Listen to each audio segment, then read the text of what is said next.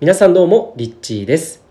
はい、ということで、えー、今日は明日人生を変える3つの方法という、えー、テーマでお話ししていきたいと思います。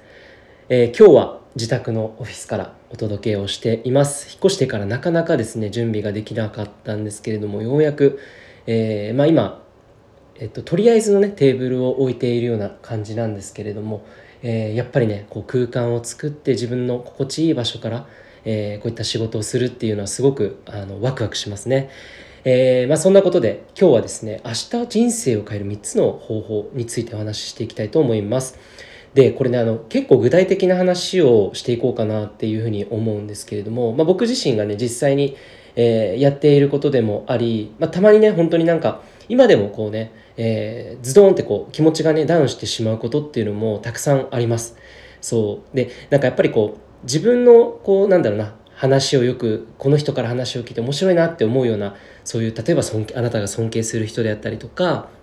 なんだろうな、えー、あなたの先生とかね、えー、そういった方々でもねやっぱりこう、うん、人間なのでこう気持ちの変化変容っていうのはえー、あると思うんですよ。で僕自身も、うん、あってですねでそんな時にこれをやることによって明日人生が変わったらすごくいいじゃないですか。明日から人生を変えられるんだっていうことをですね、えー、少しでもね感じていただいて実際に実践することで、えー、気持ちがこうかなり何て言うんだろうなリフレッシュされて新たなね気持ちを持って前に進んでいくことができるそんな方法を今日はお伝えしていきたいと思います。ということで、えー、最初からね言っていきます。まず1つ目、えー、明日のやることリストを作成するです。えー、これ結構ね、かなり、お、なんだ、もうリストを作るんだ。結構具体的な話だなっていうふうにね、思うと思うんですけれども、えー、結構ですね、心配事とか、なんかこう気持ちが下がる時っていうのは、あの、そういったし今言ったように心配事うん、こうモヤモヤした気持ちって大体がですねこう心配事から生まれてくるんですね。じゃあその心配事ってどうして生まれてくるのかっていうと自分が何をすればいいのかっていうのが具体的に見えていない時に結構起こりやすいというふうに言われています。これなるほどなるほどなっていう話ですよね。そうだから逆を言えばですよ。自分のやることが明確になればある意味でもう本当に自分のね、えー、こう気持ちっていうのはすっきりしてで、まあ、それに伴ってこう人生っていうのは行動も起こせるのでスムーズにいくっていうようなことが言えるわけなんですね。なのでこのやることリストを明日何をやるのかこれを前日のうちに明確にしておくこれはですね結構ですね気持ちが切り替わります。うん、書いてるうちに結構切り替わる方もねいると思います。でまあこういったね書く作業とか僕も結構、えー、おすすめしているのがやっぱり自分の好きな空間に行って書くとかっていうのはいいかなと思います。例えばなんだろうな、ただリビングでね、えー、片付いてないリビングでやるんだったらちょっと気持ちが湧かないっていう場合だったら、ちょっとね、近くの行きたいカフェをね、検索して、で、そこに行ってみて、そこで書いてみるとかね、ノート。で、例えばノートも好きなノートを買い買ってみるのでもいいし、携帯でね、新しいメモの、メモ帳のアプリをダウンロードしてもいいと思うんですよ。そんな風にして、え工夫してみてください。で、二つ目。はい。えー、明日の朝の快適な過ごし方をイメージして準備するです。これもね、かなり具体的な方法なんですけど、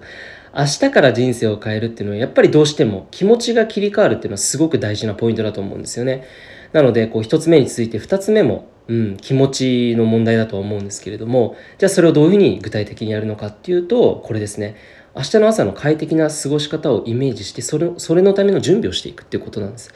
で、これはなんかね、本当に自由な発想でいいと思うんですね。で人それぞれね、みんな多分何をしたいのかっていうのは違うと思うので、あなたなりの明日の朝、快適に過ごせるイメージをしてみてほしいんです。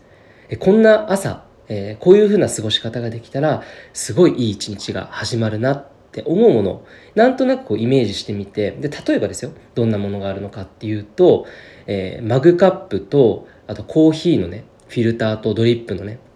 えー、用意しておいて。でそれをこうちゃんとこう朝キッチンに行ってすぐにコーヒーが作れるような準備をしておく。こうセットアップを用意しておくみたいなね。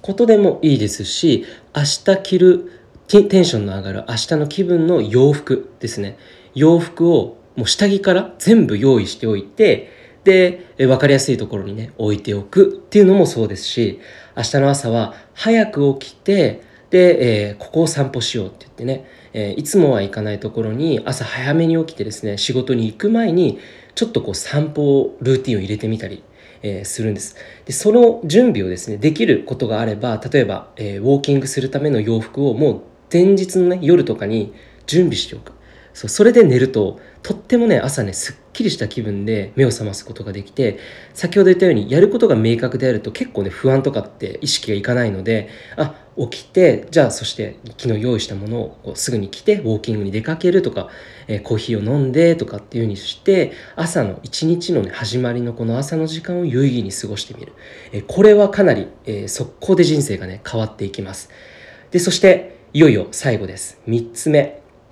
えこれは好きな人に連絡をするっていうことなんですねそう人っていうのは実は、え大きくエネルギーが変わるきっかけとして、うん、大きく挙げられるのが、えこれは人間関係なんですで逆を言えば気分が落ちる時も大抵の場合が人間関係によってえ気分が下がってしまうっていうことが言われています。えそれは例えば両親と話していて、なんか言われたくないことをね、言われたらすごく心がすごい閉じてしまいますよね。とか、あるいはパートナーに思ってもいないことを言われたことによって、えー、こう、お互いの関係が悪くなってしまった時に、お互いの心が落ちてしまいますよね。えー、そんな風にして人っていうのは、心はやっぱりこう、対人とかね人間関係によって、えー、結構な割合で左右されてしまうわけなのでこれをですねうまく活用する方法として好きな人に連絡をする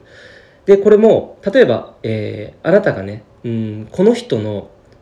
えー、なんか発しているオーラがすごく素敵だなって。なんとなく感覚で思う人もいれば、えー、例えば、えー、この人の話を聞いて今の自分のこれから、うん、こういうことをしていきたいんだけどそれを教えてくれるような参考になるような、え、自分よりもねこううまくやっているような人に心を開いて連絡をしてみる。でアポイントメントを取ってみる。っていうのを実際に行動に移してみるんです。そうするとですね不思議なことにものすごい勢いでエネルギーが循環していきます。でこれもねさっき言ったようにリストを作成している段階のようにその人と連絡のやり取りを例えばねインスタグラムの DM でやり取りあるいは LINE でやり取りしたりメールでやり取りするこのやっている時から感覚がすごくねすっきりしてきます。し同時にただ自分の気持ちがねすっきりするだけじゃないです。相手もすごくワクワクしてくれるんですよね。でこれが面白い現象であなたが好きな人に対してこうコミュニケーションを取ろうとした時っていうのは必ず相手の心も開いて相手もワクワクしてくれるんですよね。なので好きな人同士っていうのはやはりすごく調和して、えー、とってもねいい刺激をお互いに与え合うエネルギー的に目に見えない領域でもすごくそれが循環しているのっていうのを、えー、感じられると思いますのでこれをやることによってかなりですね、えー、ポジティブになっていきます。そうすることで明日からね、え一気に人生っていうのが変わっていくんじゃないのかなっていうふうに思います。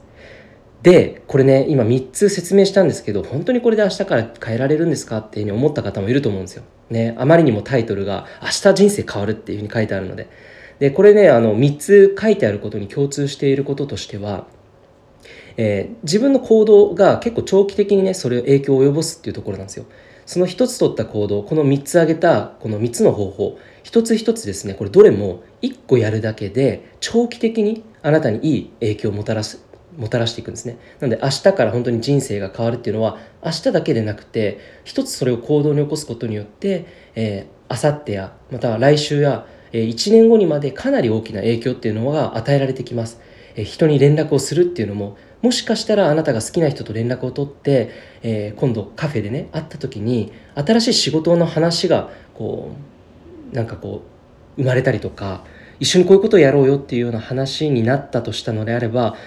来年とかそれ以降の人生にも大きな影響を与えると思うんですよね。えそういう意味でこの3つ結構ですね軽視できないというか実際にやることでねあの大きく変わっていくしただ明日だけでなく長期的に変化していくんではないかなと思います。なので今日はこの3つえ皆さんにご紹介させていただきましたがいかがだったでしょうか？是非、えー、参考にして実践してみてはいかがでしょうか？ということでいつも聞いてくださりありがとうございます。リッチーでした。